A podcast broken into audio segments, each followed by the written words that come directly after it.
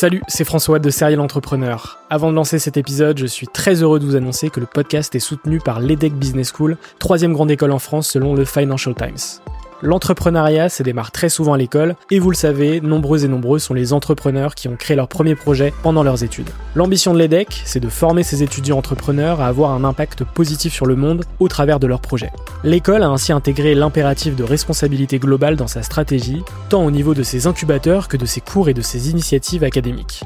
Au sein de ses campus de Lille, Nice, Paris à Station F ou encore à Berkeley en Californie, elle accompagne les startups grâce à sa méthode unique d'entrepreneuriat Responsible Entrepreneurship by Design. Une approche innovante permettant d'intégrer les enjeux économiques, sociétaux et environnementaux au cœur de leur modèle de développement et ce, dès leur création. L'objectif de l'EDEC, faire émerger un nouveau modèle de startup adaptable à tout projet qui intègre pleinement les enjeux de responsabilité. Chaque année, ce sont ainsi plus de 70 nouvelles startups qui intègrent ces incubateurs. Si vous souhaitez en savoir plus, n'hésitez pas à vous rendre sur www.edec.edu. Je vous souhaite une excellente écoute et vous dis à très vite.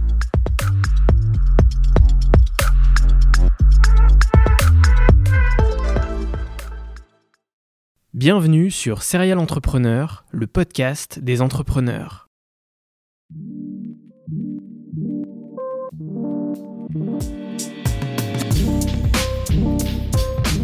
Je m'appelle François Allais et depuis 2017, je vais à la rencontre des entrepreneurs qui m'inspirent.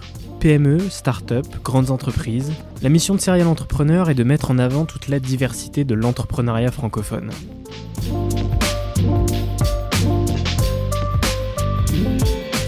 Bienvenue pour ce 96e épisode, j'espère que vous allez bien.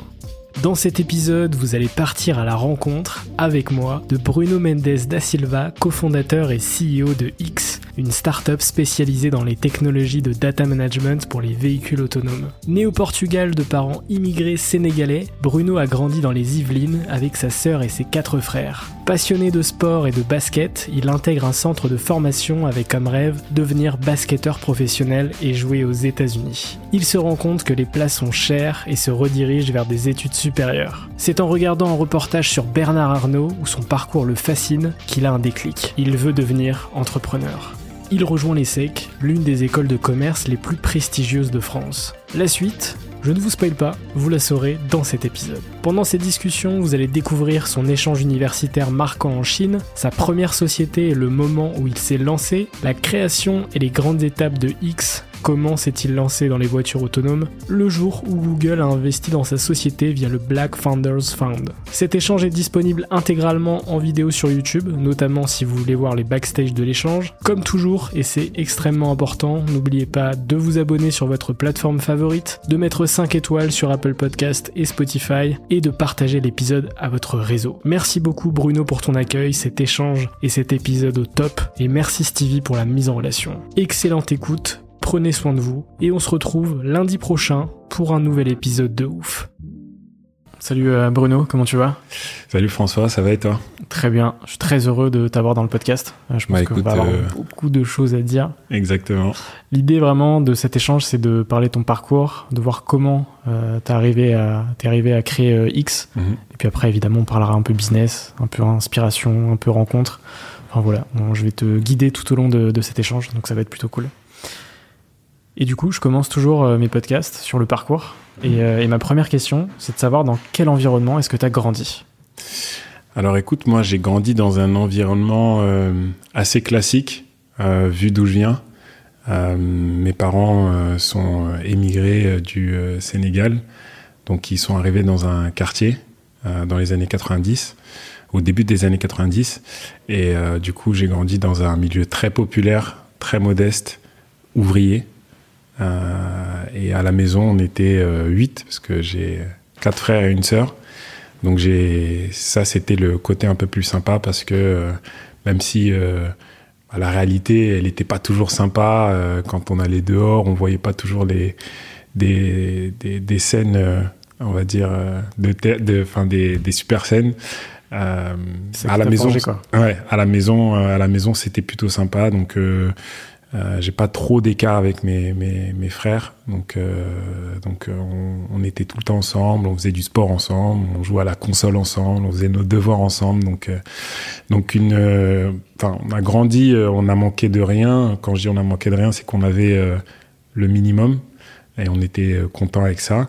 Et, et après c'était c'était plutôt la chaleur humaine qu'il y avait à la maison, donc donc, donc voilà avec des parents très à cheval sur euh, l'éducation et, et euh, le respect. Donc, euh, donc voilà, j'ai grandi dans cet environnement-là. Ouais, t'es né au Portugal et t'as grandi à Mantes-la-Jolie. Exactement. Alors mes parents, avant d'arriver en France, ils ont passé quelques années au Portugal. Donc ils en ont profité pour faire un enfant, enfin faire trois enfants parce que mes deux, il y a deux de mes frères qui sont nés là-bas aussi. Et du coup, ils sont partis en France et moi j'avais Enfin, j'étais tout petit, quoi. Donc, euh, j'avais, je sais pas, 2, 3 ans. Euh, et donc, on est arrivé à Mantes-la-Jolie, euh, qui était à l'époque la plus grande cité d'Europe. Et, et, voilà, c'était. à quel moment est-ce que tu t'intéresses au, au, basket? Je, je sais que tu as un parcours de basketteur. alors, je sais pas comment c'est venu, parce que là où, où j'ai grandi, les gens ils étaient plus foot. Mais euh, je crois que j'avais j'ai toujours un truc où je voulais être un peu. non, je pense que c'était plus être différent, je pense. Ouais. Euh, parce que quand j'étais plus jeune, j'étais pas forcément le plus grand. Okay. Euh, mais mais je sais pas, tous mes frères ont fait du foot et moi j'ai voulu faire du basket. Et, et du coup, bah, j'ai commencé à, à l'âge de 6-7 ans. Et du coup, j'ai enfin j'ai toujours j'ai continué. Ça t'a amené jusqu'à un centre de formation de basket Exactement. Est-ce que tu peux me raconter un peu cette, alors, cette aventure euh, Alors, euh, quand on grandit dans un quartier populaire, euh, nous, les images de réussite qu'on a, c'est souvent euh, les sportifs, le, les sports, le rap, euh, et exceptionnellement, tu vois, de l'entrepreneuriat, mais c'est des, des petits commerces, etc. Et, euh, et en gros, euh, je pense que euh, quand on est jeune, on, on, essaie de se projeter, on se projette dans les dans les gens qu'on qui nous ressemblent et qui qu'on peut avec lesquels on peut connecter.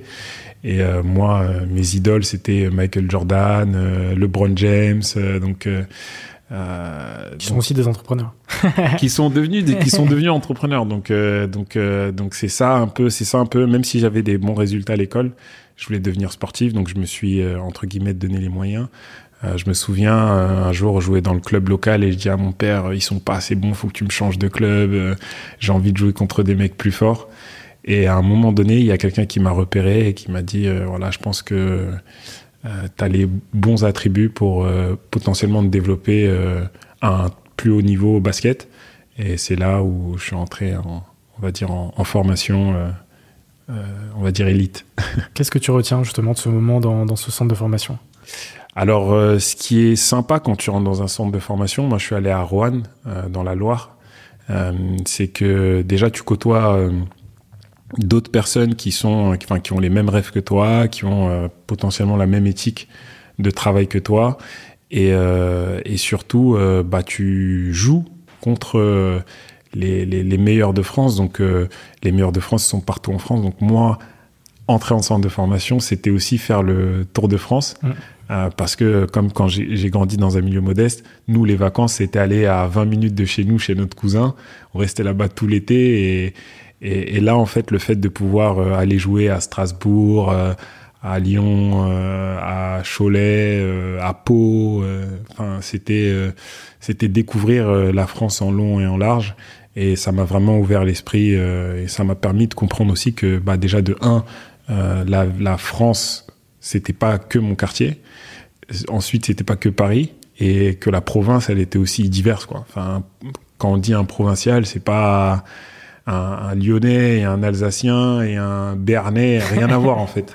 Ouais. Donc, euh, donc euh, quand on est dans un, on grandit dans un environnement un peu, on va dire un peu fermé, on peut avoir des, des idées reçues et en tout cas, moi, ça m'a vraiment permis euh, d'ouvrir, euh, d'ouvrir, d'ouvrir les yeux, d'ouvrir mon esprit, et aussi euh, d'avoir plein de valeurs euh, liées au sport, euh, comme se challenger, ne pas avoir peur, le, l'esprit d'équipe, se dépasser, enfin, la détermination. Vraiment, voilà, ouais. détermination. Franchement, c'était, c'était vraiment bien pour ça. Ouais.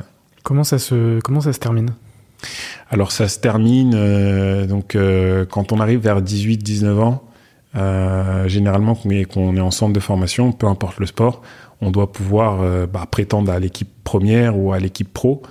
Et, et aujourd'hui, j'étais pas en position de, de prétendre à ça. Euh, tout simplement parce que bah il y a 10 gamins en centre de formation et il y a une ou deux places donc euh, on peut pas prendre tout le monde et, euh, et surtout après euh, quand on n'est pas on n'intègre pas l'équipe première de son de son centre de formation bah aller essayer d'intégrer l'équipe première d'un autre euh, d'un autre centre c'est compliqué parce qu'il y a déjà des gamins là-bas donc c'est un concours de circonstances c'est euh, tes performances en premier, c'est euh, ton les gens qui t'ont suivi, c'est potentiellement un agent, c'est la famille qui est derrière toi, c'est aussi rencontrer euh, les bonnes personnes au bon moment. Donc bon, moi j'avais pas coché toutes ces cases là et comme j'étais pas mauvais à l'école, je me suis dit bon écoute Bruno faire des études supérieures, c'est pas, c'est pas déconnant. C'est pas déconnant. Et je me suis dit, euh, au pire, je continuerai à jouer au basket à côté et on verra où ça va me mener. Quoi. Parce que j'avais aussi le modèle, moi, américain, où euh, bah, les mecs, ils, quand ils rentrent dans le vif du sujet, euh, bah, ils le font à l'université et en même temps, ils ont des cours. C'est ce qu'on appelle des, des athlètes étudiants. Et en gros, ils allient les deux. Quoi. Donc pour moi, comme j'étais beaucoup, beaucoup dans la philosophie américaine, je me suis dit que bon, on verra. Je vais, je vais essayer de trouver un, parcours euh, euh, scolaire euh, en études supérieures et après, si je peux continuer à jouer au basket, je le ferai. Et puis, c'est comme ça qu'on va dire, j'ai un peu fait basculer le poids plus sur, on va dire, les études que le sport. Ensuite, tu vas à l'ESSEC, donc qui n'est pas n'importe quelle école. Comment ça se passe justement cette, du coup, ce changement de, de, background, on va dire? Ouais. Alors, il y a. moi, je pense que, on va dire, mon parcours, il est ponctué de moments un peu forts. Euh, entre le moment où on arrive en France, euh, le moment où je me mets à jouer au basket, le moment où je pars en centre de formation. Euh, là, il y a un moment un peu fort quand je fais cette transition-là, c'est que je regarde un reportage sur France Télévisions qui s'appelle L'enfance est un destin, et c'est un peu le, euh, le, le, le, retraçage de la vie de Bernard Arnault. Donc euh, moi à l'époque, euh, les grands patrons, les grandes entreprises, on connaît les grandes entreprises par rapport aux marques, mais on connaît pas les grandes entreprises potentiellement par rapport à, à, leurs dirigeants, par rapport même à leurs produits ou leurs services. Et moi, pour moi, les grands patrons, c'était très abstrait. Et quand j'ai vu ce reportage-là, ce qui était vraiment inspirant, c'est qu'en fait, il, il, reprenait depuis son enfance. Ouais. C'est-à-dire que c'est un, un, un, reportage où il retournait euh, dans, son, dans son, sa région natale qui était euh, Roubaix, euh, qui est pas la région la plus glamour de, de France, même si, euh, voilà, parce que c'est une région très industrielle, euh, etc. Et il montre la maison familiale, celle de ses grands-parents, il montre la grande, la première entreprise de son père, les bureaux, etc il monte son école, euh, son collège ou son, son, école primaire, je sais plus. Et, euh, et, en fait, quand on voit que cet homme-là, c'est devenu euh, le patron français le plus en vue, l'un des hommes les plus riches euh, de la planète, euh, qui fait rayonner le luxe français, je me suis dit, en fait, c'était pas dit. Alors, il, il, partait de quand même d'un environnement favorisé, parce que comparé à mes parents, lui, ses parents étaient entrepreneurs et il pouvait l'accompagner, on va dire, plus facilement que mmh. moi euh, que mes parents l'ont fait pour moi euh, dans les études, etc.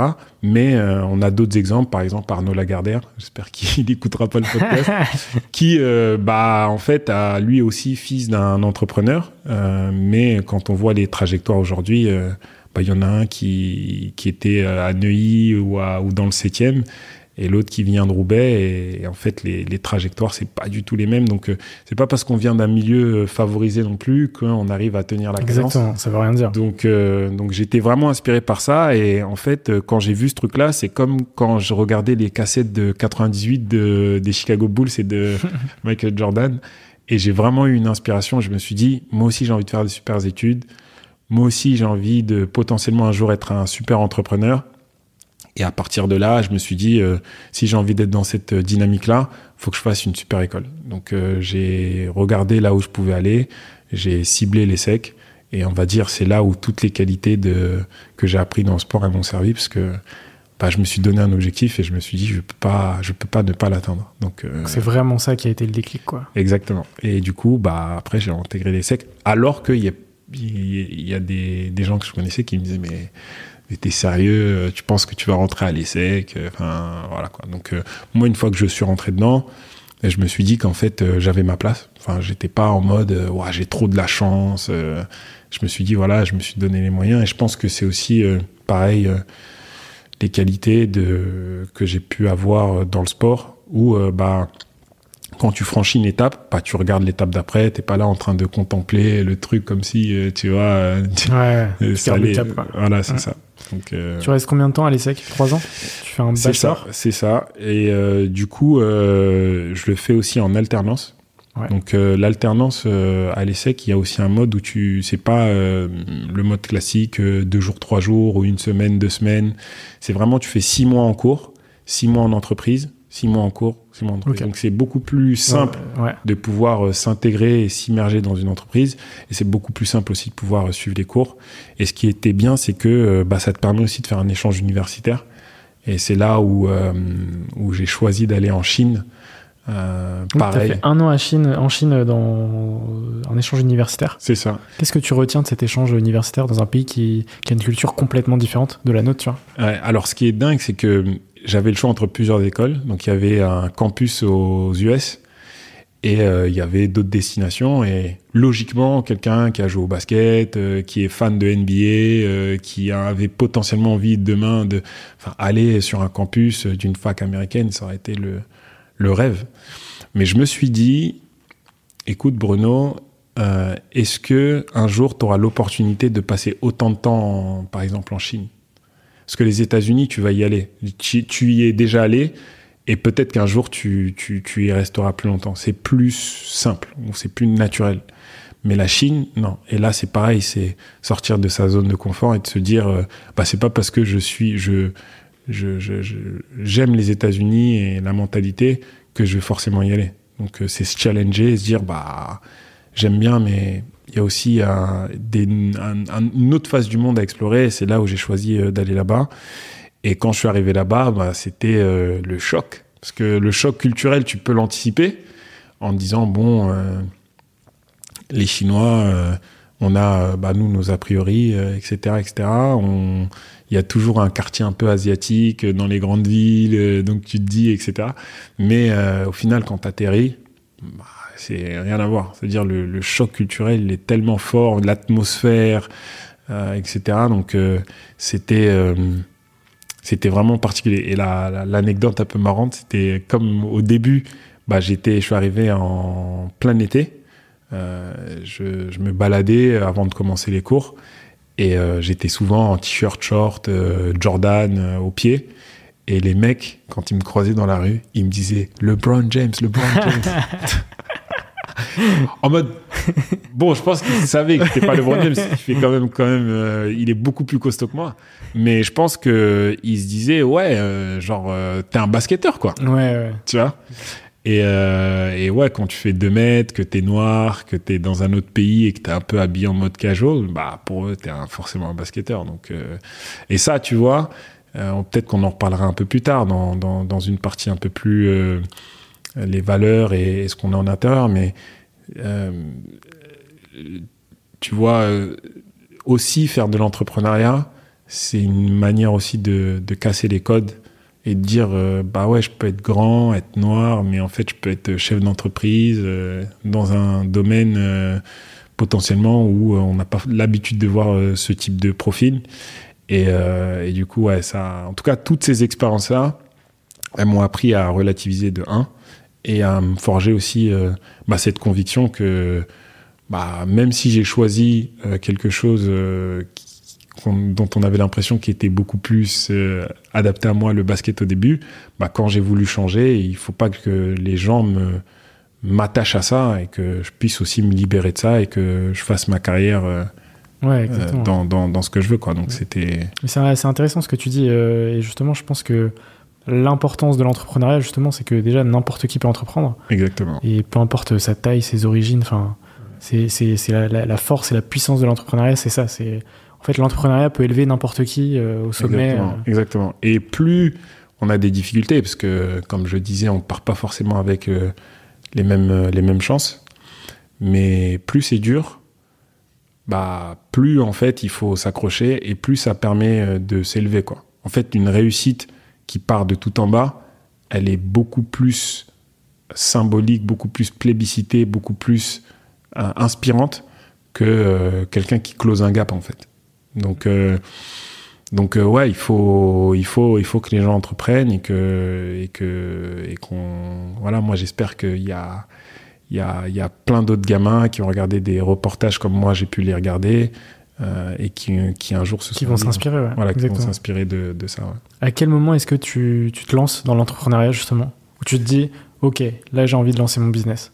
Je sais Euh, que ça commence pas par X, mais par une autre aventure. Est-ce que tu peux m'en parler? Ouais, alors euh, quand j'arrive à Shanghai, justement, il y a une émulation qui se crée. C'est-à-dire que j'étais déjà allé à New York, mais c'est vrai que Shanghai, c'est beaucoup plus impressionnant. Euh, D'une autre manière, hein, parce que New York, c'est euh, les, les gratte-ciels, etc. Mais à Shanghai, il y a les gratte-ciels, mais il y a aussi euh, une, manière de vivre, il y a une dans comment ils, ils, ils, ils, en- ils- ils envisagent certains services qui disent que bah, c'est un peu le futur, quoi. Et parce que nous, on n'a pas, forcément ça, tu vois, en Europe ou à Paris ou en France. Et du coup, quand j'arrive là-bas, euh, j'ai l'impression que ça me gratte, quoi. Genre, euh, je vois les trucs, j'ai plein d'idées, etc. On est en quelle année? C'était en 2012. 2012. On est en 2012, donc ça fait 10 ans maintenant. Ouais. Et du coup, euh, l'une des choses qui m'a vraiment euh, choqué quand j'étais en Chine, c'était la pollution.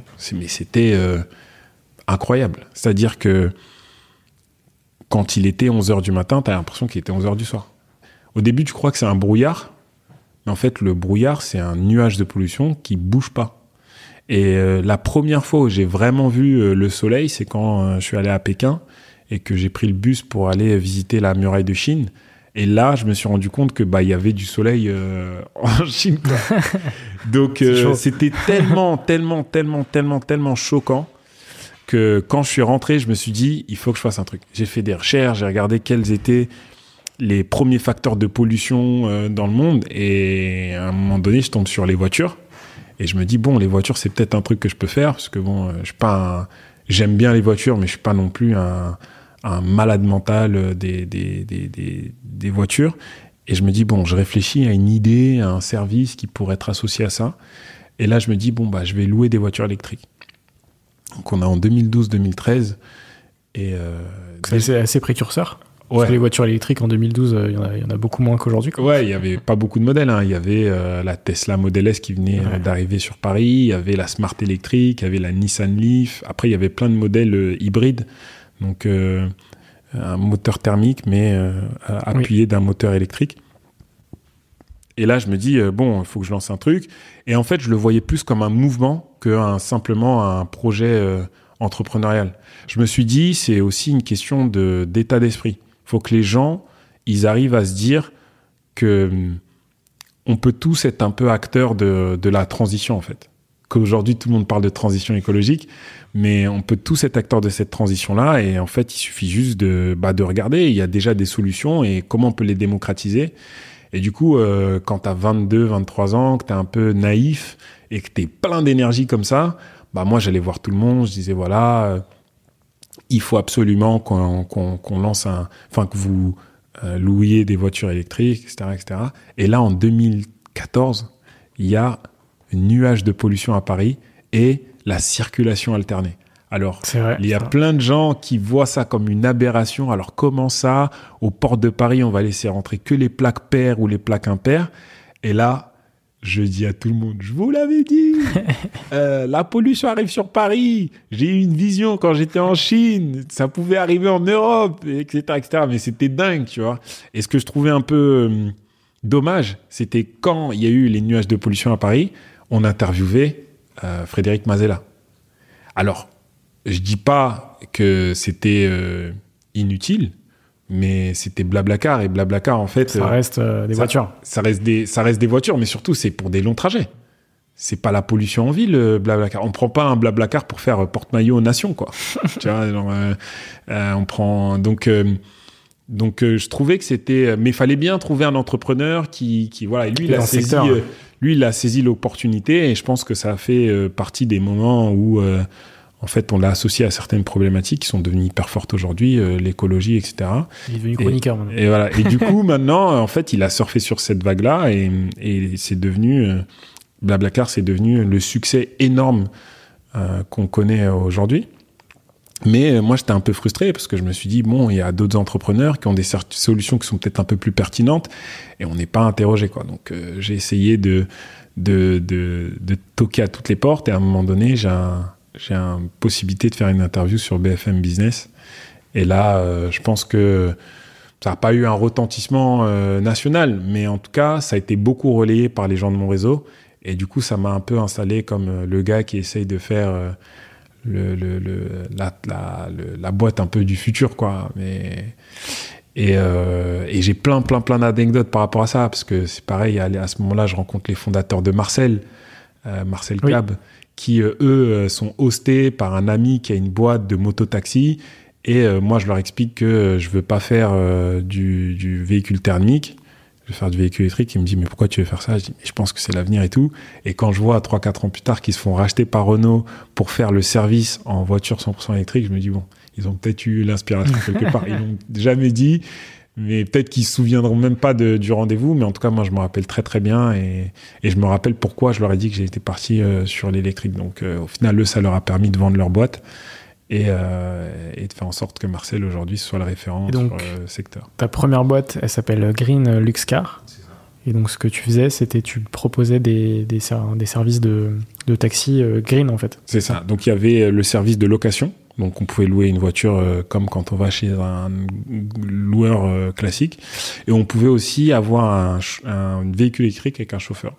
Parce que en fait, euh, la problématique a été hyper simple. Hein. On avait des voitures, on n'avait pas beaucoup de demandes et on s'est dit comment on peut faire un autre service qui peut exploiter ces voitures-là. Et là, en plus, on s'adressait aussi à des professionnels notamment à des grandes boîtes de luxe qui veulent faire des événements et montrer euh, qu'elles transportent leurs clients ou leurs invités en Tesla. Euh, donc, euh, donc ça, ça a marché plutôt bien. Les conciergeries, etc. Et, et du coup, à un moment donné, je me dis bon, on arrive, on avance, mais on, enfin, je suis pas en train de faire la boîte que, enfin, je, je suis pas en train de devenir Bernard Arnault là. ça, c'est, ça va lentement quoi. Et du coup, euh, dans euh, mon élan, on va dire, un peu de, de, vouloir euh, toujours un peu explorer le monde, je me dis, je vais partir aux US. Alors là, je fais un espèce de... Tu pars où? À San Francisco. Donc je dis, je, dis à, je, je, fais une présentation, je l'envoie à tous mes contacts et je dis, voilà, je cherche des investisseurs pour lancer la boîte aux US. Et là, j'arrive à avoir un peu d'argent de gens, d'amis, de connaissances professionnelles, etc. Et euh, du coup, avec cet argent-là, je, pars aux US, à San Francisco, pour m'installer là-bas et, et en fait euh, promouvoir, on va dire, euh, l'application qu'on avait développée qui permettait justement d'agréger plusieurs services de location de voiture, transport de personnes, conciergerie, etc. Et je sais pas, enfin, c'est toujours pareil, hein, j'ai pas envie de faire le gars qui était hyper précurseur, mais si tu prends l'application d'Uber aujourd'hui, ou des autres, bah en gros, c'est une application multiservice, c'est une super app. Et, et, si je vous montre des screenshots de la de la de la de l'application qu'on avait, c'était c'était ça il y a six ans quoi. Donc après il y a l'exécution, il y a, il y, a, il y a plein de trucs et là il faut pas faut pas se mentir, j'avais pas forcément euh, les capacités d'exécuter euh, comme les fondateurs d'Uber ou même peut-être les fondateurs de Marcel. Mais je pense que j'avais euh, des idées qui ont euh, été euh, suivies après par d'autres. Et du coup, quand j'arrive là-bas, je dis voilà, mon but c'est d'agréger plein de villes aux US et répertorier des véhicules électriques qui sont détenus soit par des agences de location, soit des concessions, soit etc. Et de leur dire voilà, vous pouvez avoir accès à ces services à travers notre application. Et quand je suis là-bas, je rencontre pas mal de gens je me prends une claque aussi entrepreneuriale. Hein. L'écosystème tech de San Francisco en 2016 et l'écosystème tech en France en 2016, c'était pas du tout la même chose. Il n'y avait pas cette, il y avait pas la Startup Nation, il n'y avait pas Station F, il n'y avait pas tous les fonds d'investissement, il y avait, enfin, c'était une autre époque. Alors qu'aux États-Unis, ils étaient déjà dans euh, on lève 100 millions, on revend nos boîtes un milliard, tu vois. Et du coup, tu arrives là-bas et tu rencontres euh, des entrepreneurs hyper jeunes qui ont déjà euh, vendu leur boîte trois fois. et tu te dis, ouh, en gros, il y a un monde, quoi. Solide. Ouais, solide. Et du coup, je me dis, comment je peux faire pour en tirer un maximum? Clairement, sur la partie concept, euh, il y a déjà des choses qui sont présentes sur place. Et surtout, les mecs, qui nous disent, tu sais, nous, Bruno, euh, dans la Silicon Valley, on est des précurseurs. Et nous, en fait, on voit pas le futur de la mobilité à travers euh, le véhicule électrique. On voit le futur de la mobilité à travers le véhicule autonome. Et là, je connais, enfin, c'est pas que je connaissais pas, mais je me dis, mais, mais bien sûr. En fait, le véhicule, euh, elle me dit, bah oui, le véhicule électrique, il répond à une problématique, la pollution. Mais quid des autres externalités négatives de la, de la voiture? Les embouteillages, les accidents, le parking, euh, enfin bref, plein de trucs, l'assurance. Euh, tu payes une assurance, tu vas peut-être jamais avoir de sinistre. Tu payes une place de parking et ta voiture, tu roules que 5% du temps avec. Euh, tu, euh, enfin bref, il y a plein de problèmes. Et la promesse du véhicule autonome, c'était ça. C'était de dire, bah, si on remplace le chauffeur par une intelligence artificielle, bah, il n'y a plus d'embouteillage, parce qu'en fait, l'intelligence artificielle va calculer le meilleur trajet, et du coup, elle va éviter que les gens prennent des trajets qui, dont juste ils ont l'habitude de prendre. Ça va fluidifier le trafic. Euh, il n'y aura pas d'accident parce que euh, en fait euh, l'intelligence artificielle pourra faire de la prédiction, etc. Il n'y aura pas de, on sera plus propriétaire des véhicules, donc ce sera partagé. Du coup, les véhicules pourront tourner tout le temps, donc tout ce qui est assurance, parking, etc. Ce sera plus une problématique. Donc du coup, ouais, c'est le véhicule autonome. Sauf que moi, je suis pas un tech, j'ai un background business. Et je me dis, euh, bon, euh, ça m'intéresse beaucoup, mais comment je vais faire pour... Euh, pour exécuter, quoi. Ouais, surtout pour transitionner d'une boîte où je fais des services à une boîte qui va faire de la tech. Et là, et là du coup, je rentre en France après un an, un an et demi, et je me dis, bon, je vais me lancer dans le véhicule autonome. Et je me dis, de toute façon, j'étais hyper tôt dans le véhicule électrique, je serai hyper tôt dans la voiture autonome, c'est pas grave. De toute façon, je suis jeune, j'ai le temps. Et, euh, là, je me dis, euh, ça va être aussi l'opportunité, pas de repartir à zéro, mais de, mettre en application toutes les leçons que j'ai apprises dans ma première aventure et de, et de refaire une boîte, mais là, avec beaucoup plus d'expérience et de solidité. Et euh, parce qu'en fait, quand tu fais des erreurs dans une boîte, même si c'est un apprentissage, c'est un, un, apprentissage, mais surtout être suivi un peu. C'est-à-dire qu'il y a des trucs que tu pourras pas effacer, tu vois. Euh, et du coup, euh, je me suis dit bon, je vais remonter une boîte, je vais la faire dans la tech. Et même si je suis pas un tech, je vais trouver des gars en tech. Et moi, je vais handle la partie que je sais bien faire, c'est aller voir les gens, les convaincre, avoir une vision, etc. Et donc à ce moment-là, tu, tu pars à la recherche de chercheurs ouais. Euh, dans ce domaine-là, justement. Les meilleurs en France. C'est ça. Et, tu euh, rencontres euh, quelqu'un. Et je rencontre quelqu'un, exactement. Donc, il faut quand même faire une étude de marché Bien sûr. Pour, pour, comprendre un peu quelles sont les dynamiques et potentiellement quels sont les, les endroits où tu peux avoir de l'impact dans, dans cette technologie-là. Et une fois que c'est fait, bah nous on est parti parler, enfin je suis parti parler un peu à tout le monde et je parle à un fonds d'investissement qui s'appelle Elaya. Mmh. ils me disent euh, ah ça a l'air intéressant. Tu devrais parler à un gars, il s'appelle Arnaud de la Fortelle. Euh, c'est un chercheur. Euh, il a un super parcours académique et il dirige un centre de robotique qui est spécialisé dans le véhicule autonome. Donc ils me font l'intro et moi je vais voir Arnaud Enfin, on va voir Arnaud et je lui dis euh, bon voilà, on a un projet. Ce serait bien que tu puisses regarder, mais au-delà de regarder, euh, si ça t'intéresse, euh, bah nous on est chaud aussi quoi. Sauf qu'Arnaud, bah, il a 50 ans, il a des enfants, il dirige un labo, enfin, tu vois, il a toute sa vie qui est déjà, on va dire, éclairée. Et nous, enfin, moi, j'arrive avec un projet, quoi.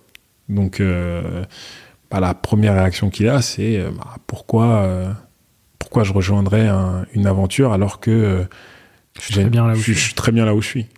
Et c'est là où, bah, en gros, faut challenger un peu ça en lui disant, mais tu as fait Polytechnique, tu as fait une thèse au pont.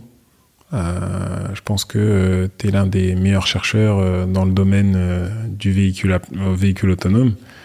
Et en fait, les mecs aux US qui ont ton parcours, ils montent des billion dollar companies, ils dirigent pas des labos. quoi. T'es allé le titiller quand même. Ouais. et, en fait, c'est le, c'est le meilleur moment que tu as aujourd'hui, après avoir fait 15 ans de direction d'un labo, de transitionner et de te donner la chance de faire ce, saut dans l'entrepreneuriat et de, et, de, faire une idée qui va, enfin, de faire un projet qui va changer la vie des gens. Parce que, bon, un labo, c'est super, mais ça change la vie de personne. Hein. Ça continue euh, de mettre en avant l'excellence française en termes de science, mais euh, pour le quotidien des gens, c'est pas, ça n'a pas vraiment d'impact. Et je pense que à travers ça, mais aussi d'autres arguments, il s'est dit bon, voilà, plus tard, il, il me dira que en fait, tu m'as vraiment parlé euh, d'une manière euh, où en fait, je me suis dit, ce serait bête de rater l'opportunité. Et du coup, on part ensemble monter cette boîte. Alors, dans un premier temps, le deal, c'est que lui ne rejoint pas à 100% le projet. C'est ça, ça, parce que bon, au final. Quand même prise de risque. c'est une prise de risque. Euh, lui, c'est un chercheur, donc il, fait ses probabilités euh, mathématiques. Parce que d'ailleurs, il a fait une, thèse sur euh, les mathématiques appliquées, en mathématiques appliquées. Et il dit, bon, voilà, il y a quand même des chances que ça marche pas.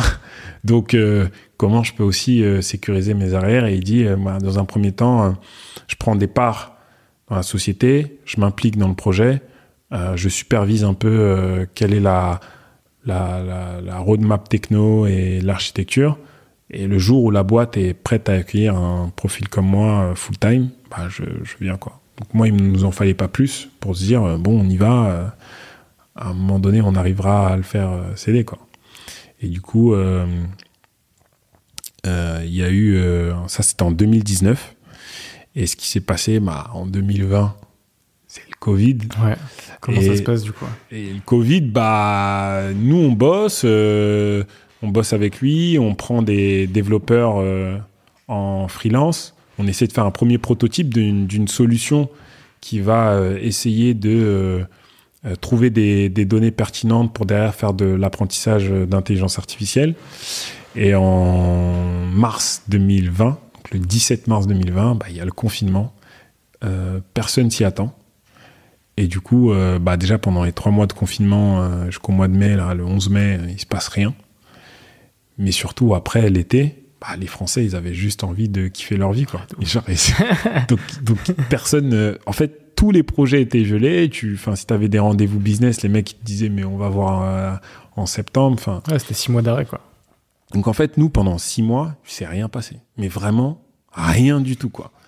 Rien, rien, rien, rien, rien, rien du tout. T'es dans quel état d'esprit à ce moment-là? Et là, je me dis, bon, euh, c'est compliqué parce qu'en en fait, euh, là, on a monté la boîte depuis un an, on s'est pris six mois dans les dents, euh, on n'avait pas d'investisseurs, on était vraiment sur nos fonds perso, sur, nos, sur, nos, sur notre volonté, quoi.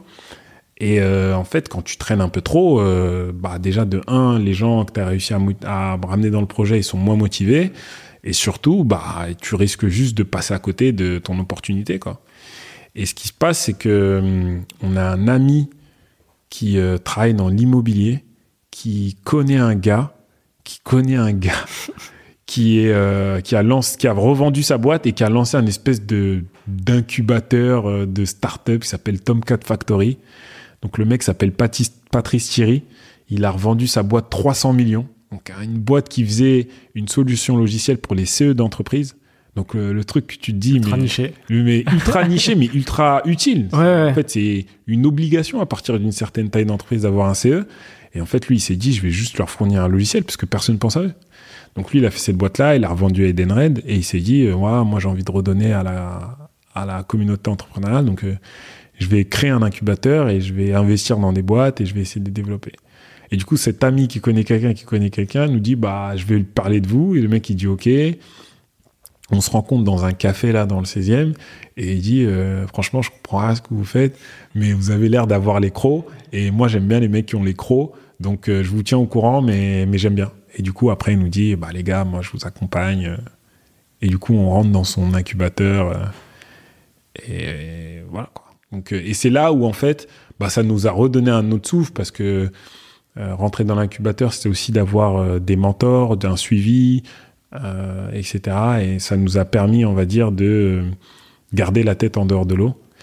Et au bout de 3-4 mois, quand on restructure un peu bien le projet, on arrive à avoir des premiers investisseurs. Et là, bah, là, ça décolle. Ok.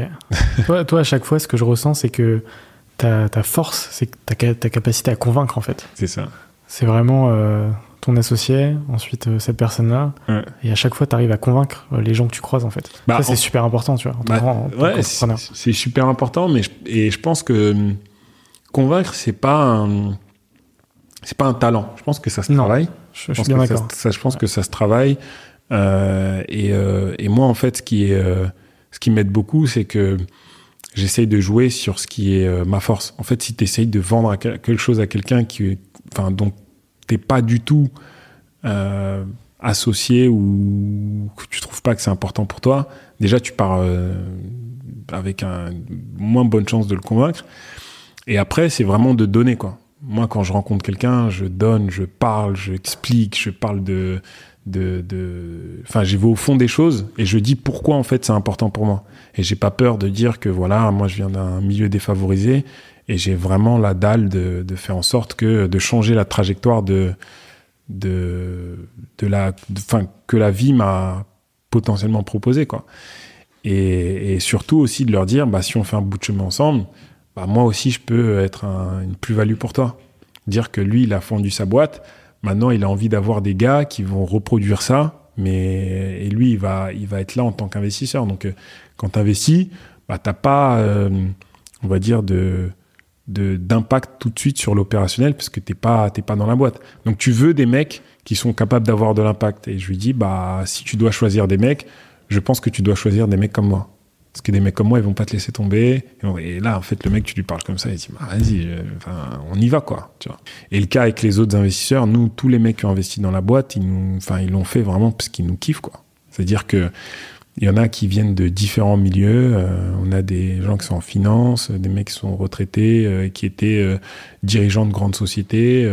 C'est une question de fit. de- voilà. Et en fait, les, tous les mecs qui nous ont rencontrés, ils nous ont dit, mais on adore votre mindset.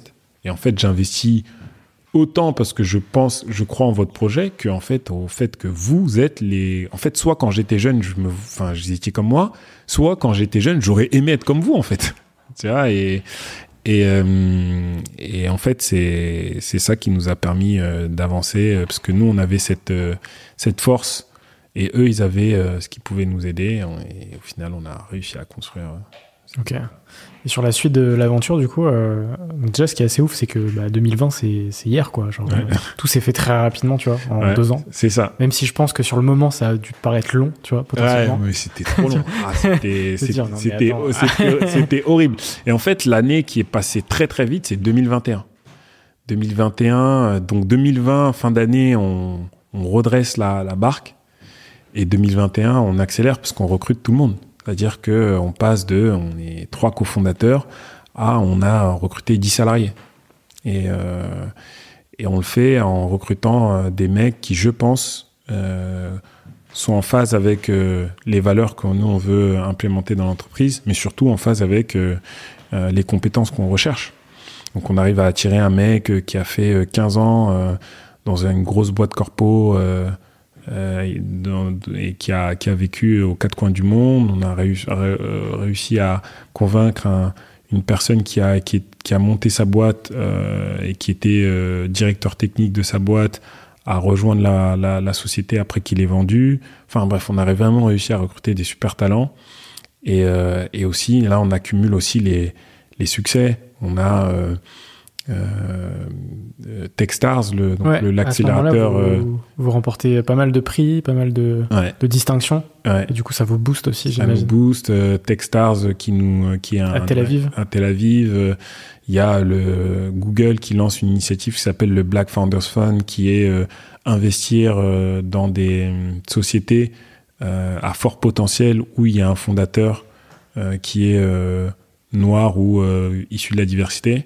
Et en fait, ça, c'est aussi lié à ce qui s'est passé en 2020, parce qu'en 2020, pendant le confinement, il y a eu une tragédie. C'est la mort de George Floyd. Exactement. Et en fait, ce meurtre, parce que maintenant ça a été reconnu comme tel, euh, ce meurtre euh, en plein jour devant euh, plein de gens, ça a vraiment montré qu'il y avait une, un vrai problème de société entre différentes, euh, on va dire, euh, différentes euh, personnes, euh, différentes personnes. Ça a créé euh, Black Lives Matter. Ça a créé Black Lives Matter et en fait, ça, ça a mis l'emphase sur plein de disparités qu'il y a entre euh, bah, les personnes racisées et, et- et les autres. Et quand on regardait dans le milieu de l'investissement, il n'y a que 0,05% euh, de tous les investissements en start-up qui sont allés euh, dans des boîtes qui étaient dirigées par des fondateurs noirs. Alors que euh, il n'y a pas 0,05% de, de- d'entrepreneurs noirs qui veulent faire des projets. Donc euh, il y avait une vraie disparité et qui mieux que Google, qui est une entreprise qui essaie d'être leader dans le monde sur plein d'aspects, que dire bah s'il y a bien des mecs en fait qui doivent en tout cas faire quelque chose, c'est nous. Et ils ont lancé cette initiative. Moi j'ai postulé, euh, il y avait 800 applications, donc des, des boîtes dirigées par des noirs, il y en a beaucoup. Et, euh, et on a été sélectionné euh, justement pour recevoir l'équivalent de 300 000 euh, dollars de, de, de fonds pour. Une boîte sélectionnée sur 800 Non, euh, du coup, on a été une euh, trentaine de boîtes. Ok. Une 30 boîtes a été sélectionnée sur les 800. ouais. Trop cool. Donc partout en Europe, en- à Londres, à Berlin, euh, aux Pays-Bas, en France. Et voilà, c'était aussi une manière de dire, bah, regardez, des boîtes, il y en a, donc euh, vous pouvez investir dedans. Et derrière, on a eu tout le soutien de Google. euh, et ça nous a, Techstars plus Google, ça nous a donné envie de retourner aux US. Donc j'ai repris mon sac, retourné aux US. Et, euh, et, euh, et c'est pareil, même si c'était différent parce que on était un peu dans une période un peu post Ouais. post Covid, mais Vous savez pas trop quoi. voilà, on a euh, renoué un peu avec euh, bah, la Silicon Valley et, tout ça, et nous ça nous a vraiment permis de bah, d'aller voir des potentiels clients et de les convertir. Ça nous a permis de rencontrer des investisseurs, etc., etc. Donc c'était c'était top. Et du coup, on est revenu euh, fin 2021, resté trois mois aux US. Et, et voilà. Et après, il y a eu 2022. Et 2022, ça a été un peu l'année de euh, consolidation du produit, euh, signer euh, plus de clients et s'imposer aujourd'hui comme un, une boîte prometteuse dans une, une nouvelle trend que nous on appelle la smart data, qui Ouais. est de vraiment se focaliser sur des données pertinentes. Parce qu'aujourd'hui, en fait, la logique, c'est de se dire, comme on a tout, c'est-à-dire on va tout enregistrer, on a forcément quelque chose de bien dedans. Sauf que euh, bah, dans les faits, quand on retrouve ce dont on a besoin, on se rend compte que 90 voire 99% de la donnée qu'on a collectée pour écouter ces 1%, ils nous servent à rien. Donc on peut se dire bon bah on verra dans un an, dans deux ans, mais en fait ça fait 20 ans qu'on collecte 100% de la donnée et qu'on n'en utilise qu'un pour cent. À un moment donné, il faut se poser la question que déjà en termes économiques, est-ce que ça vaut le coup? En termes de process, est-ce que ça vaut le coup? Et en termes de écologie. En fait, aujourd'hui, il y a des, milliards de données qui sont stockées et qui vont plus jamais être utilisées. Et ça, c'est, ça fait tourner des data centers euh, dans le monde entier qui sont enfouis dans les océans, qui euh, fonctionnent euh, H24, alors que euh, en fait, ce, ce dont, enfin, ce qu'elles contiennent, bah, n'a pas de, n'a pas vraiment de raison d'être, quoi. Donc nous, on a, on a envie de donner une raison d'être à la data et de dire qu'au lieu qu'elle soit big, il faut qu'elle soit smart. Ouais. Et, euh, et du coup, on a créé ce concept-là de dire, euh, au lieu de partir d'un entonnoir, c'est-à-dire de, de dire on a plein de données, on va arriver à la donnée qu'on veut, on va faire une espèce de pyramide, on va dire on a plein de besoins, comment on peut arriver à la donnée qu'on a, qu'on a vraiment besoin. Et là, du coup, bah, le plus important, c'est ce dont tu as besoin, c'est enfin, ce qu'il te faut, versus bah, qu'est-ce que je vais bien pouvoir faire de toute cette donnée? Si je dois reprendre une phrase de Booba. Exactement. On le citera dans l'épisode.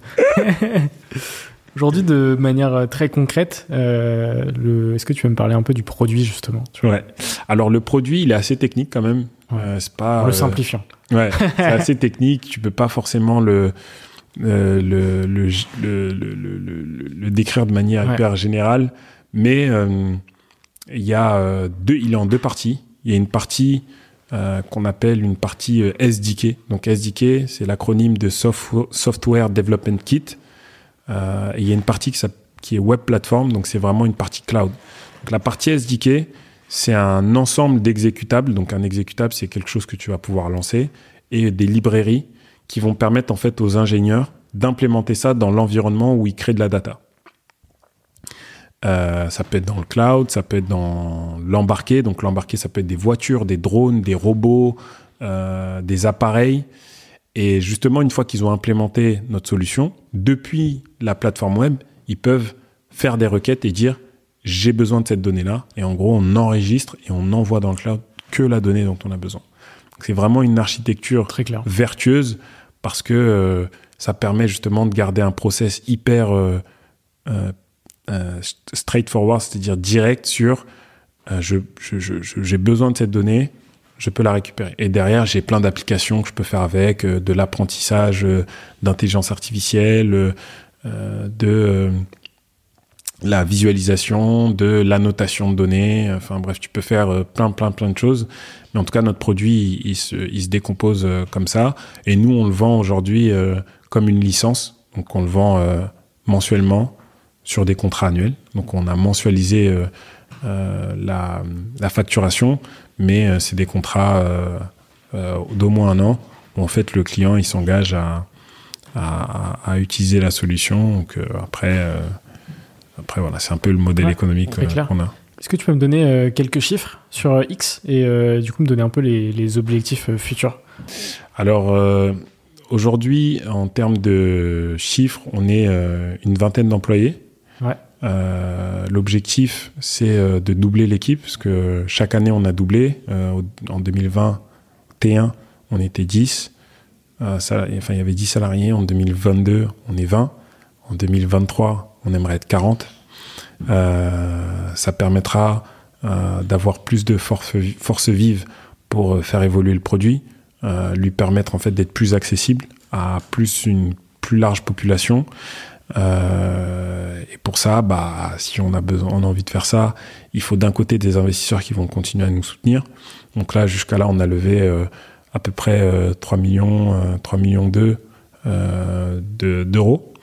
Le but, c'est de continuer dans cette dynamique-là et, essayer de finaliser un, gros tour qu'on est en train de, préparer et, de faire là dans les prochains mois. Euh, en termes de business, aujourd'hui, on a euh, un peu moins d'une dizaine de clients. On fait du revenu euh, qui oscille, tu vois, entre 15 et 25 000 euros par, par mois. Donc c'est aujourd'hui, c'est, c'est, on va dire, c'est peu pour une start-up. Mais quand on voit la solution technique, c'est déjà une prouesse de partir de zéro d'écrire des lignes de code et d'avoir des gens qui les achètent.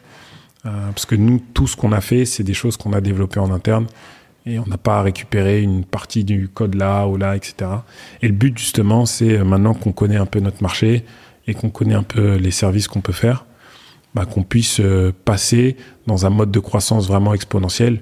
En fait, on va onboarder une centaine de clients euh, dans les euh, deux prochaines années et potentiellement dans les années qui suivent euh, avoir des milliers de clients qui vont justement être sur cette, cette approche de smart data dans différentes verticales. Quoi. On peut passer à la partie bilan de cette aventure avec deux questions. la première, c'est qu'est-ce qui était le plus difficile pour toi?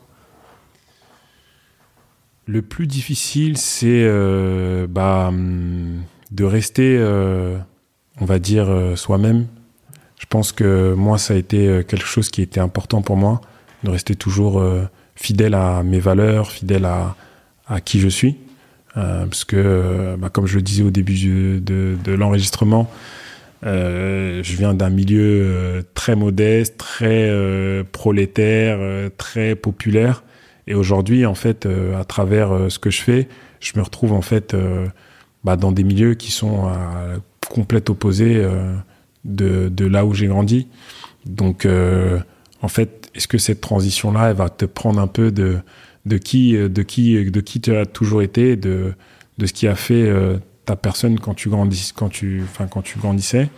Et je pense que c'était ça un peu le challenge de se dire, euh, bah, ne te perds pas en fait dans, dans ces nouveaux environnements, ces nouvelles personnes euh, qui pourraient peut-être te dire que ah si t'étais un peu comme ci, ah si t'étais un peu comme ça, ça pourrait être mieux. Donc voilà, donc le, le plus dur pour moi c'était ça. Après les les choses qui sont, euh, on va dire, difficiles pour l'entrepreneur, comme l'abnégation, la détermination et ça. Enfin, on en a parlé tout à l'heure. ça, je dis pas que c'était acquis, mais j'ai fait du sport de haut niveau, donc donc j'étais.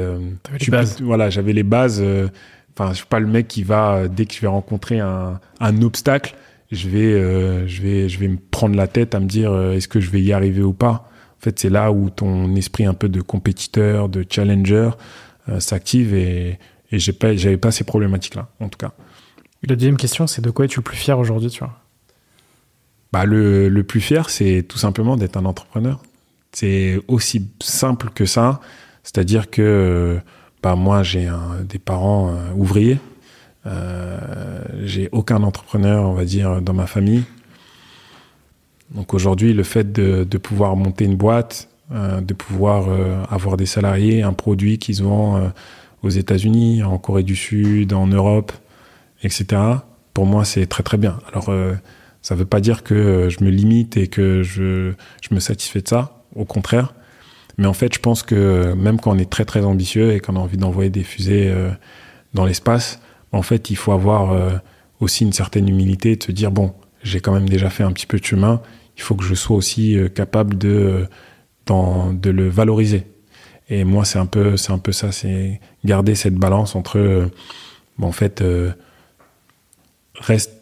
euh, fidèle à toi-même, sois content du chemin que tu as parcouru et, reste ambitieux aussi et essaye de toujours décrocher la lune.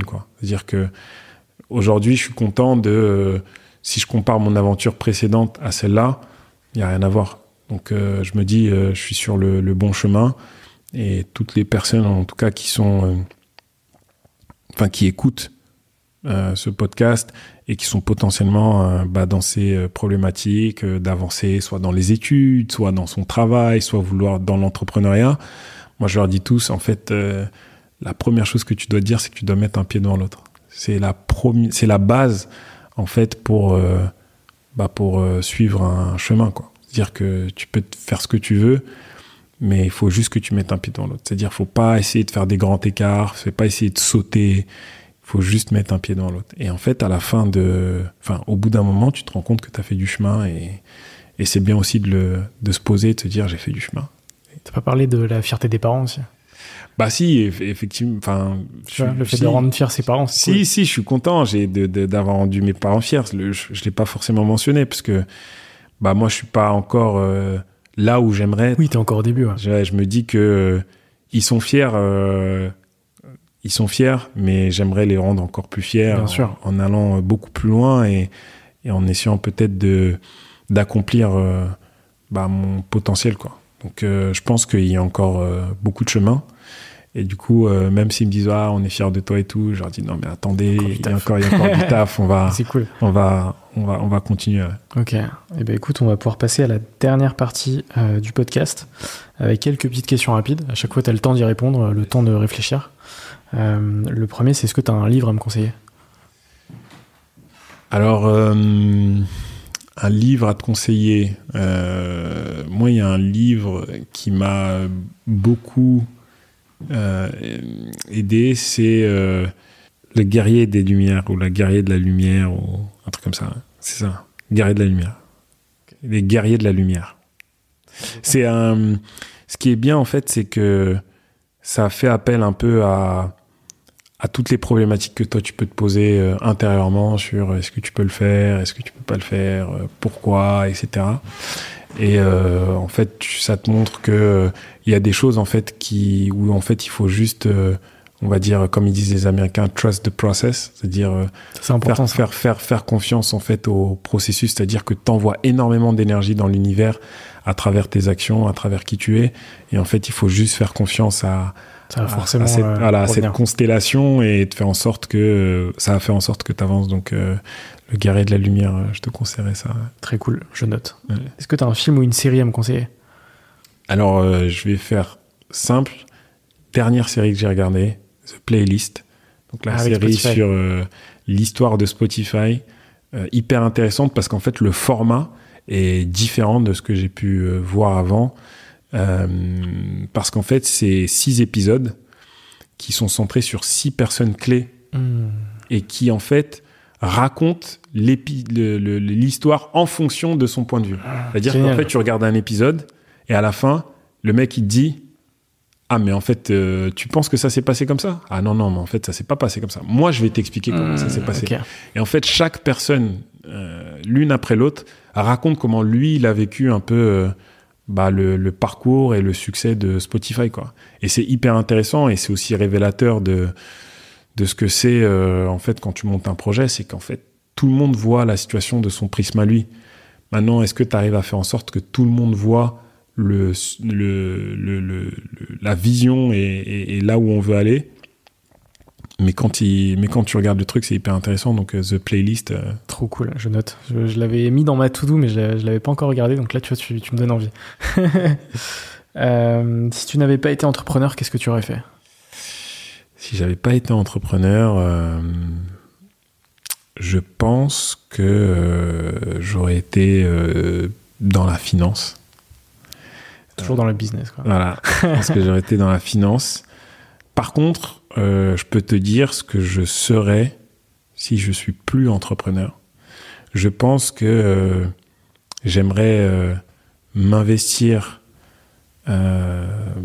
dans une dans une démarche un peu politique, mais pas politique en mode la lutte des classes. Enfin, tu vois, il y a des gens qui font déjà ça et voilà mais c'est de dire il faut porter des nouveaux visages. Un peu euh, le Yes Weekend de Barack Obama. Quoi. Hmm. En gros, euh, Barack Obama, c'est pas un, c'est pas un communiste, c'est pas un truc. Pourtant, il est, il est noir et on pourrait dire qu'il est euh, dans certaines idées entre guillemets de d'une certaine partie de la classe politique. Mais en fait, lui, je pense qu'il est vraiment arrivé avec un message d'espoir, comme quoi, en gros, on peut faire évoluer le monde, quoi. Exactement. Donc, ça, c'est moi, pour moi, il n'y a pas de, de sensibilité politique par rapport à ça. Et moi, je m'identifie pas à une sensibilité politique, même si, euh, de par d'où je viens, euh, je, pense qu'on pourrait, euh, à travers ce que je peux défendre, dire que je suis plus proche d'un ou de l'autre. Mais, mais ce que je veux, ouais, c'est délivrer un message en disant, bon voilà. Mais comme je suis qu'au tout début de mon aventure, T'as encore le temps pour J'ai encore le temps, j'ai encore le temps pour ça et, et le temps de visualiser quel va être le, le fondement de, de ma de ma pensée quoi. Et après à côté de ça, j'aimerais bien aussi euh, enseigner. J'aimerais bien enseigner parce que euh, j'ai à travers ces dix ans d'entrepreneuriat, j'ai rencontré beaucoup de jeunes et je trouve que euh, ce serait bien qu'il y ait des gens qui aient des enfin, c'est bien qu'il y ait des gens qui ont des parcours entrepreneuriaux qui vont dans des écoles et qui partagent parce que c'est pas juste une aventure professionnelle, c'est une aventure humaine et ça peut permettre en tout cas à certaines personnes de se libérer de certaines certaines, certains poids qu'on met euh, sur les étudiants. Euh, ouais, je, suis bien d'accord. Et si tu pouvais racheter n'importe quelle boîte sans limite financière, ce serait laquelle? Bonne question. Très bonne question. Si je devais racheter une boîte sans limite financière, je pense que ça serait. LVMH. non. Je pense que ça serait Nike. Pas parce que euh, c'est une boîte qui fait des produits de sport, mais c'est une boîte qui a une ADN hyper forte dans le dépassement de soi. Qui représente bien plus que le sport. C'est exactement. Et je pense qu'ils ont des valeurs qui pourraient être applicables à plein de choses. D'ailleurs, là, ils prennent un virage hyper technologique sur euh, comment ils, font du textile technique, comment ils font des, des, chaussures qui ont des, des, technologies de plus en plus embarquées, comment ils font des objets connectés. Et je pense qu'en fait, de la même manière qu'il y a certaines boîtes en fait qui ont commencé dans un secteur et qui offrent plein de services, je pense que Nike, c'est une boîte qui pourrait faire plus que des vêtements. Tu vois Je suis bien d'accord. Moi, je pense que Nike pourrait faire des meubles, par exemple. c'est clair. Nike pourrait faire plein de choses, en fait. Mais il suffit juste que tu fasses évoluer euh, la, la, la vision de la boîte d'un cran. En se Sortir du spectre uniquement euh, sport, et dire euh, et dire voilà tu vois moi, ça me surprendrait pas que demain Ikea fasse des vêtements. Tu vois Aujourd'hui, Ikea, c'est un, un, style de vie, on, hyper attaché au meuble Ikea. Mais si demain Ikea fait une marque de vêtements, euh, je pense qu'il pourrait. Euh, enfin, tu vois, donc en fait, dans un, tu peux le faire dans un sens, tu peux le faire dans l'autre. Mm. Tu vois, c'est pas. Ok. Voilà. Il reste euh, trois questions avant de conclure cet échange. y a-t-il une question que tu aurais aimé que je te pose, mais que je ne t'ai pas posée? Yes. Euh, moi, ce que je trouve dommage, c'est que quand on parle euh, aux entrepreneurs, on leur demande pas réellement euh, quels, quels sont leurs comment ils vivent les choses d'un point de vue émotionnel.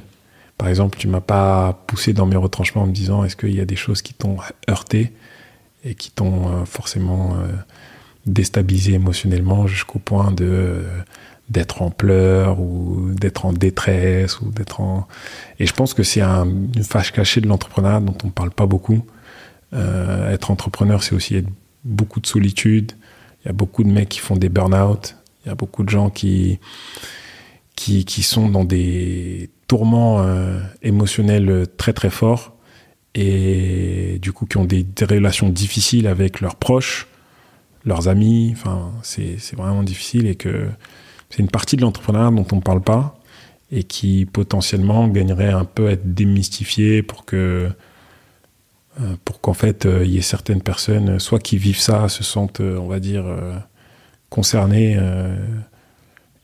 et aussi que les gens se disent que bon il c'est pas juste glamour quoi c'est pas tu cours et après il y a des confettis qui tombent quoi. Il y a, y a, aussi les, les, les, éraflures, les égratignures, les coupures. Enfin bref.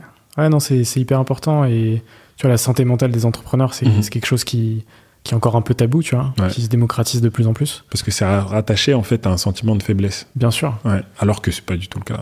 Et, et c'est vrai que ça va dépendre des épisodes. Il y a certains entrepreneurs qui vont se livrer plus facilement, tu vois. On a eu une entrepreneur qui euh, nous a raconté son burn-out, tu vois, ouais. où le jour où euh, elle arrivait, enfin c'est même pas qu'elle arrivait, c'est qu'elle ne pouvait plus se lever de son lit, tu vois, mhm.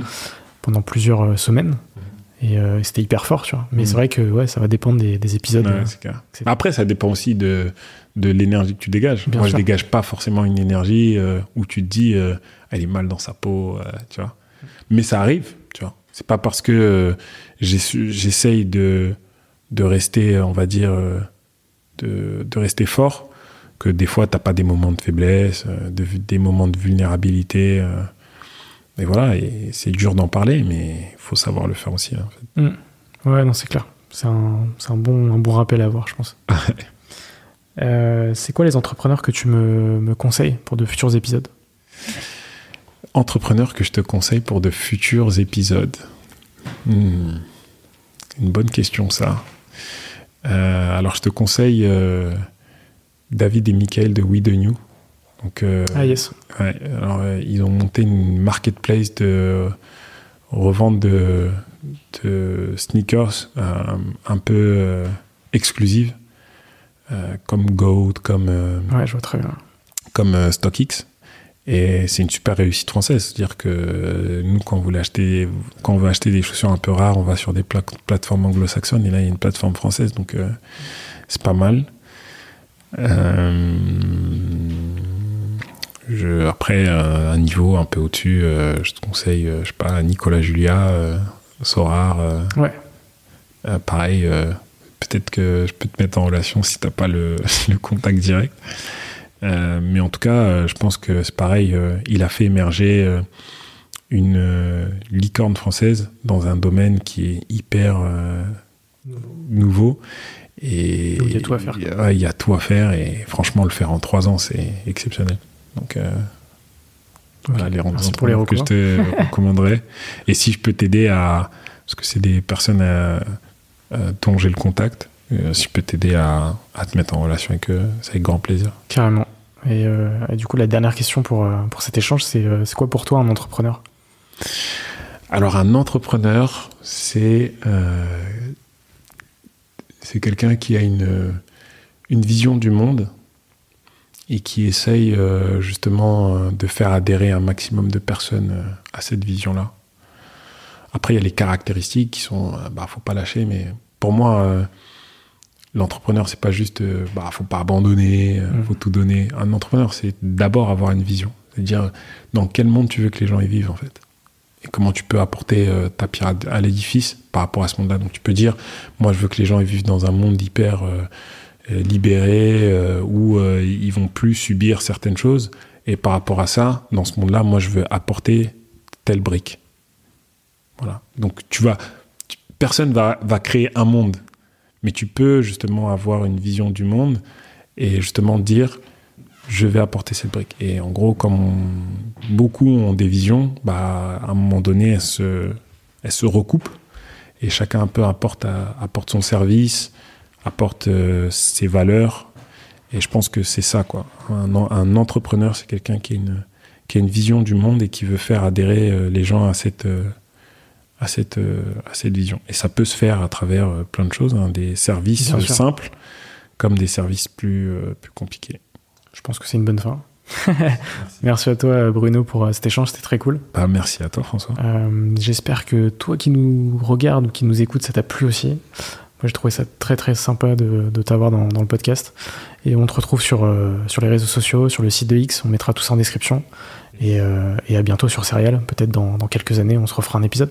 Exactement. Et on fera les, les comptes. Exactement. de ouf. Merci. Merci Bruno. Ciao. Ciao.